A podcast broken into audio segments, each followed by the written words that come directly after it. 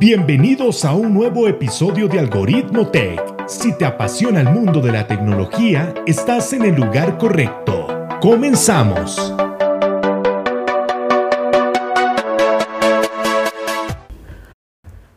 Hola, ¿cómo están? Sean bienvenidos a un nuevo episodio aquí en Algoritmo Tech. Hoy tenemos un invitado que nos va a venir a hablar sobre la WWDC.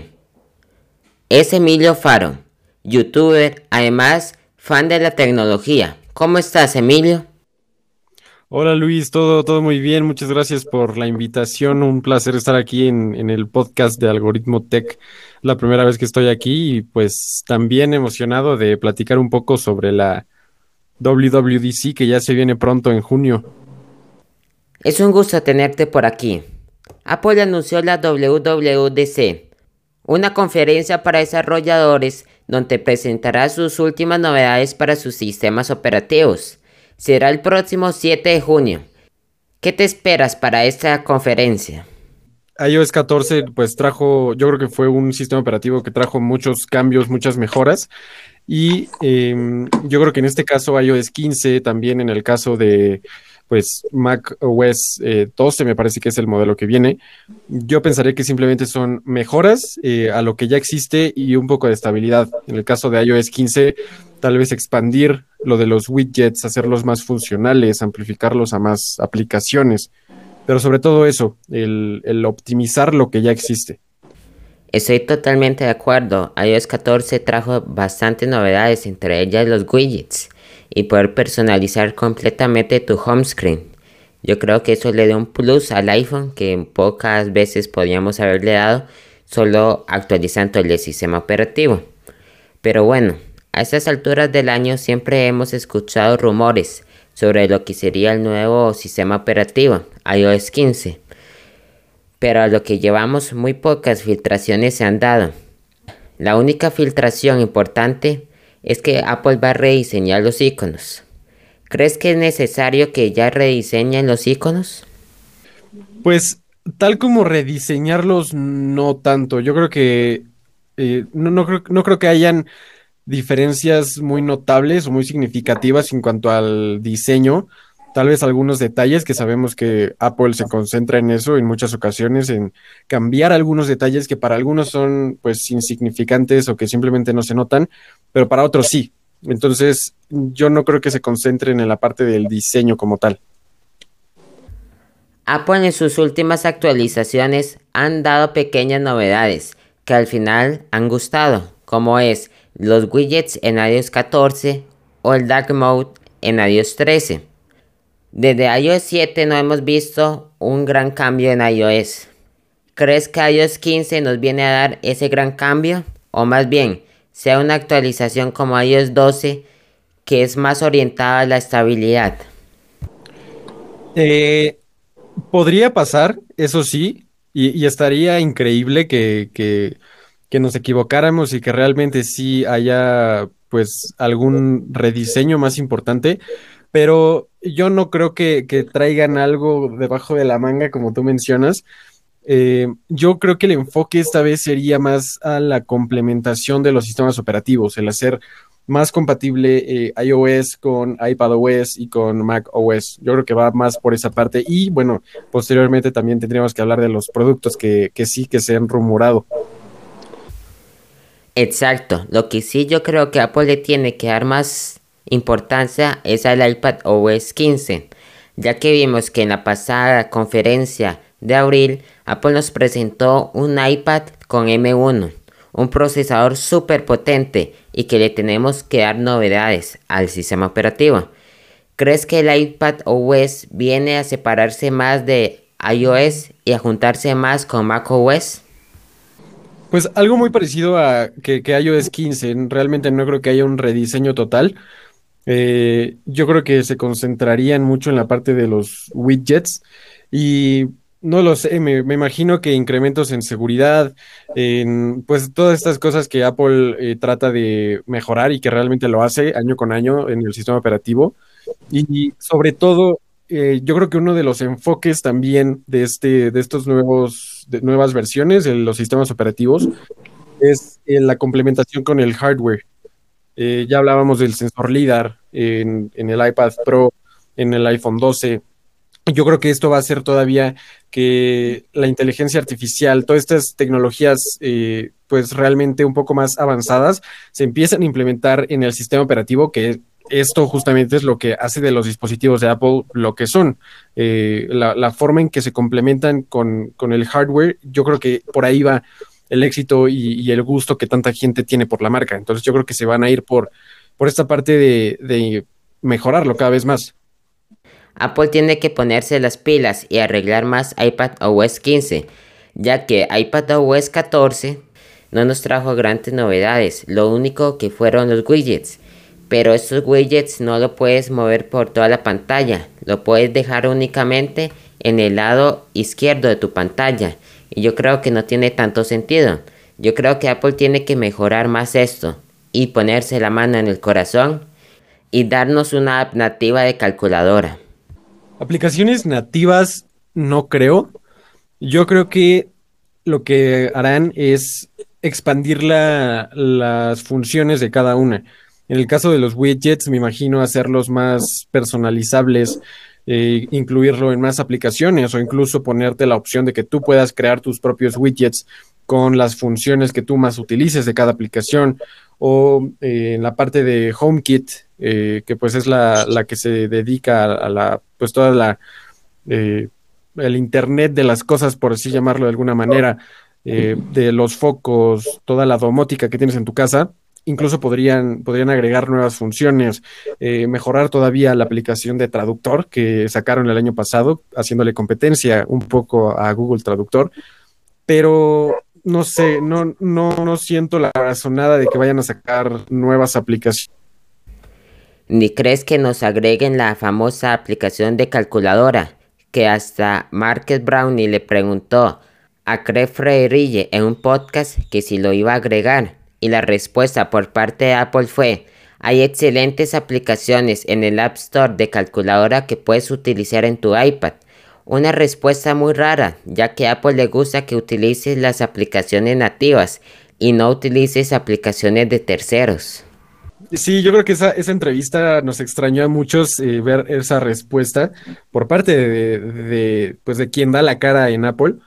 Em, en esa parte yo leía que, que, el iPad pues nunca ha estado, digo que la, que la aplicación de calculadora nunca ha estado en el iPad eh, desde la primera versión por temas de que Steve Jobs quería hacer una aplicación de calculadora realmente optimizada para el iPad.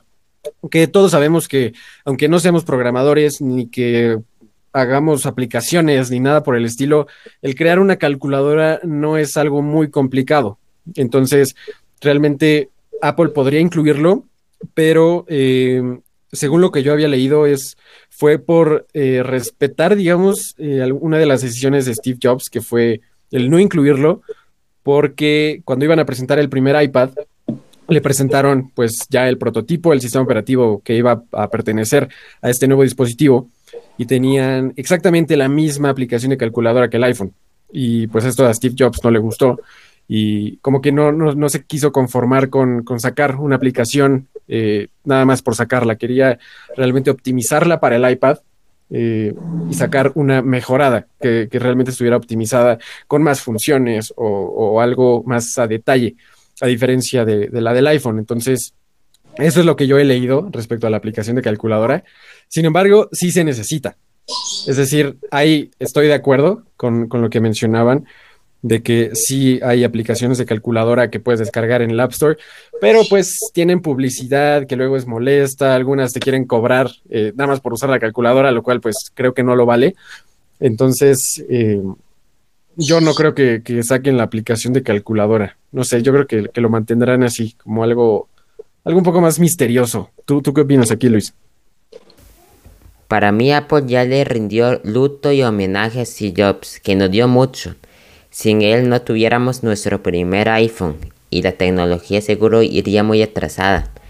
Pero yo creo que si Apple quiere seguir vendiendo los iPads como un producto de productividad, ya es necesario agregarle una aplicación de calculadora al iPad.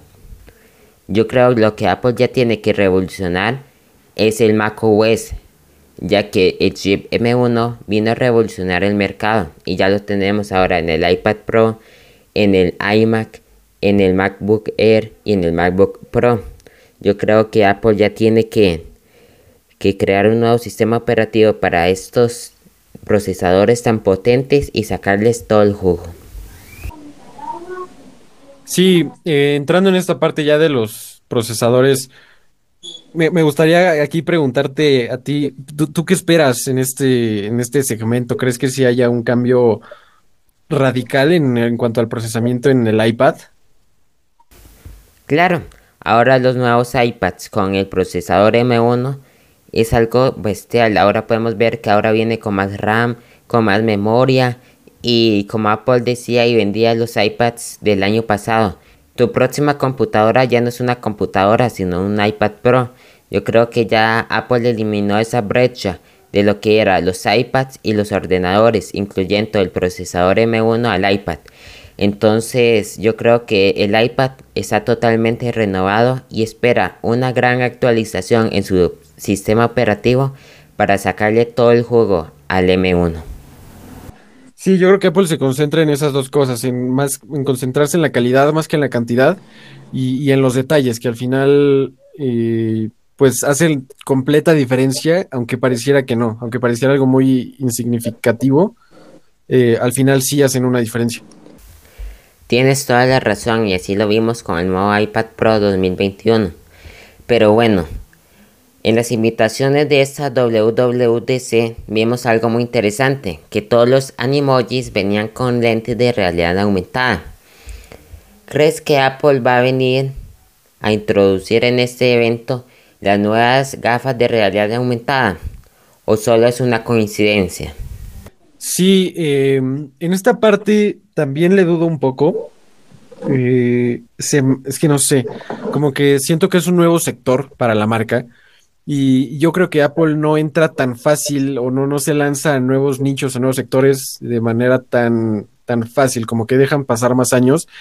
Y aunque lo, vimos en las, invitaciones, yo creo que esto simplemente era para hacerle referencia al, al, meme que salió el año pasado en el evento de la, de la MacBook con el nuevo procesador M1. Sin embargo, no descarto esa posibilidad aunque me inclino más por el hecho de que no presente nada relacionado con, el Apple Class, eh, no descarto de que, como tú mencionas, nos hablen sobre una tecnología que estén desarrollando o sobre este nuevo producto que, aunque no lo saquen ahorita, eh, lo, podrían sacar a finales de este año o incluso el próximo. ¿Te gustaría ver estas gafas de realidad aumentada? Sí, me, gustaría equivocarme y en esta parte, eh, en muchas ocasiones lo digo, me gustaría equivocarme porque es, algo que, Apple, pues yo creo que le integraría tecnologías eh, pues más, más avanzadas, eh, además de realidad aumentada, pues inteligencia artificial, eh, mezclar el hardware con el software, que pues sabemos que es uno de sus fuertes y que es una de las cosas que mejor hacen. Y bueno, ya habría infinidad de, de, aplicaciones para utilizarlo con el iPad, con el iPhone, incluso para aplicaciones eh, profesionales en distintas áreas. Eh, no lo sé, yo creo que hay, muchas cosas en donde se puede aplicar y, y, sí, 100% me encantaría ver estas gafas de Apple. En cuanto a precio, eh, me imagino que serían pues algo como el, como el Mac con pantalla XDR, algo no tan accesible, algo un poco más dedicado a la parte profesional, a alguien que realmente lo necesita y que podría verle un beneficio en su profesión o en su eh, a lo que se dedica. Eh, y, sí, yo creo que estarían un poco más eh, costosas, dirigido a un, nicho distinto, si es que lo, sacan. Esa es mi, percepción. No sé tú, tú qué pienses en esta parte.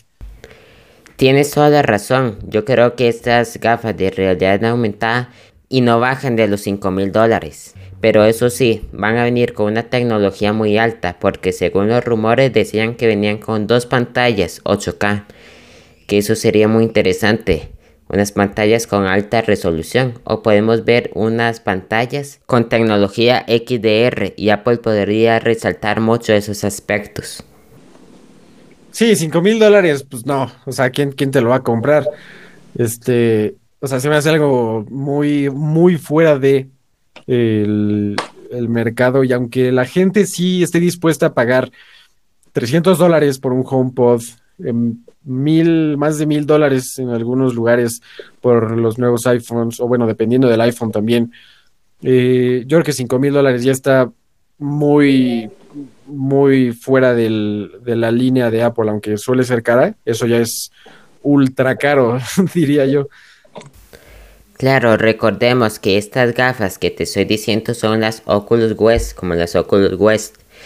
Esperemos que los lentes, que eran como un prototipo que sacó Google, los saque Apple por dos mil dólares, que yo creo que es un precio razonable por toda la tecnología que Apple le va a meter y también por el procesador que seguramente va a ser súper potente.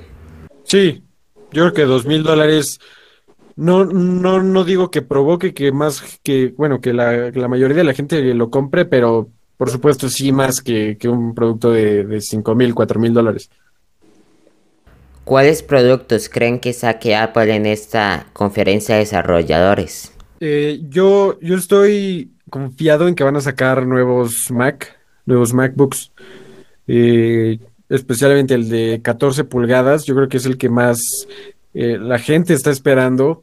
Personalmente también me encantaría verlo, porque es, hablamos también del procesador, que es una de las partes que más nos interesan, que más mantienen a la gente esperando este dispositivo que pues es, sería como un, una, iba a decir refrito, pero yo creo que es, eh, es bajarle el nivel. Eh, yo creo que sería como, como una actualización, una refrescada al, al M1 de, pues que ya conocemos, que incluso sería pues muy parecido, pero todavía potenciado.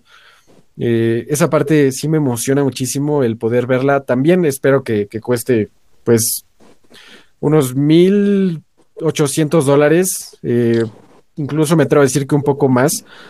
Em, sí, claro, yo creo que esta MacBook Pro de 14 pulgadas tiene que tener algo diferenciador, además del precio, para que la gente compre la de MacBook Pro de 14 pulgadas y no la MacBook Pro de 13 pulgadas. Sí, en esa parte sí tendrían eh, que tener un factor diferenciador y principalmente por el precio, en el cual pues probablemente una Mac de 14 pulgadas no sea lo mejor, hablando de, precio, no sea lo más accesible, pero una de 13 pulgadas pueda ser lo que necesitas. Ya cada persona sabrá qué es lo que necesita, como tú dices, que, una 14 sea, sea bueno, que incluso sea mucho y que una de 13 pulgadas sea poco, que realmente no creo que, suceda eso mucho. Normalmente, pues eh, te inclinas por una u otra opción, porque una tiene menos procesamiento y una tiene de pues muchísimas ventajas en cuanto a esa parte de que puedes tener eh, mil programas abiertos y no pasa nada y sigue eh, procesando a la misma velocidad. Eh, pero sí, sí necesitaríamos ver un factor diferenciador que te haga inclinarte por una opción o por la otra, así como lo vimos con la MacBook Air y la Pro, que ya tenían el M1. Sí, claro, lo más criticado por parte de estas nuevas MacBook Pro de 13 pulgadas y MacBook Air fue que no le renovaron el diseño. Yo creo que Apple a final de este año o hasta el próximo año tiene que renovar otra vez estas computadoras y renovarles el diseño. Y según los rumores, Apple quitaría los Touch Bar. ¿Qué te parece ese nuevo cambio que haría Apple? Eh, pues la Mac que, que, yo tengo no tiene Touch Bar, todavía es un poco más antigua, pero a mí se me hace una excelente herramienta. Eh, en el caso de la edición de video o de audio, el poder eh, viajar en el timeline mucho más rápido, el tener comandos mucho más a la mano, yo creo que sí, sí hace un cambio en cuanto a la productividad y al tiempo de ejecución que haces en pues, las tareas eh, que haces en tu vida cotidiana. Pero yo, si fuera Apple, no lo eliminaría. yo creo que sí, sí tiene muchas ventajas.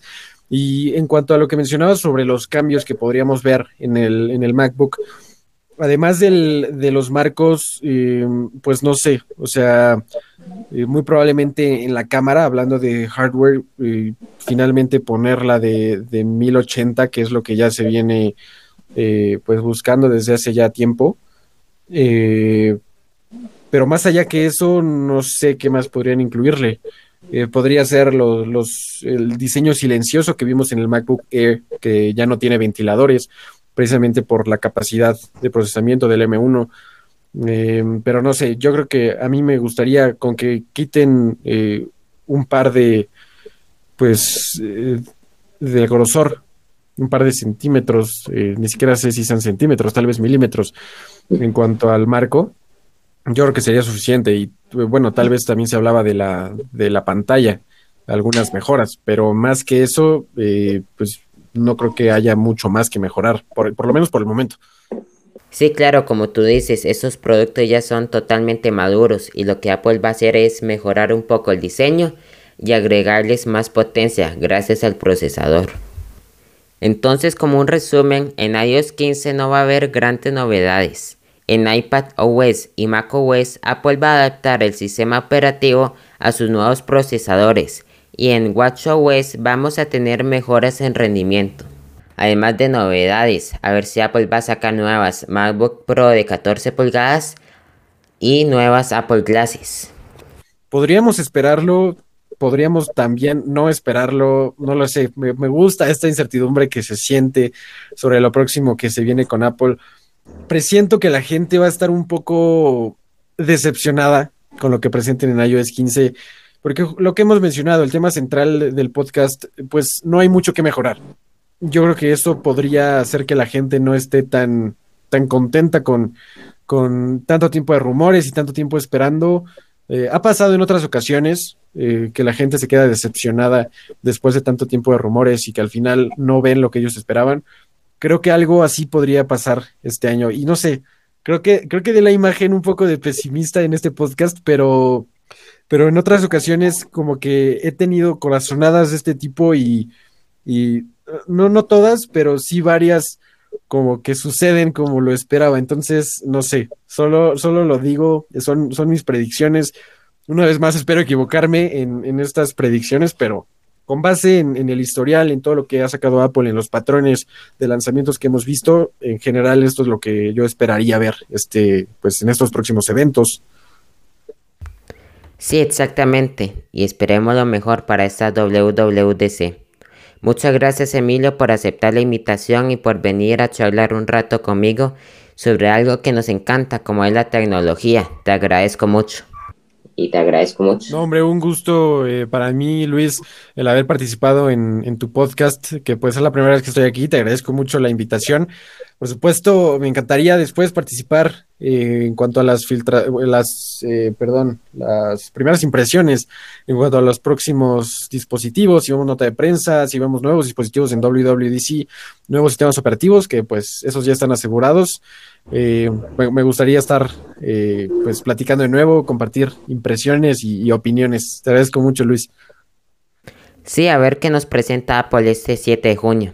Muchas gracias, Emilio. Muchas gracias por llegar hasta aquí. No olvides compartir este podcast con tus amigos. Yo soy Luis Fallas y esto es Algoritmo Tech. Yeah.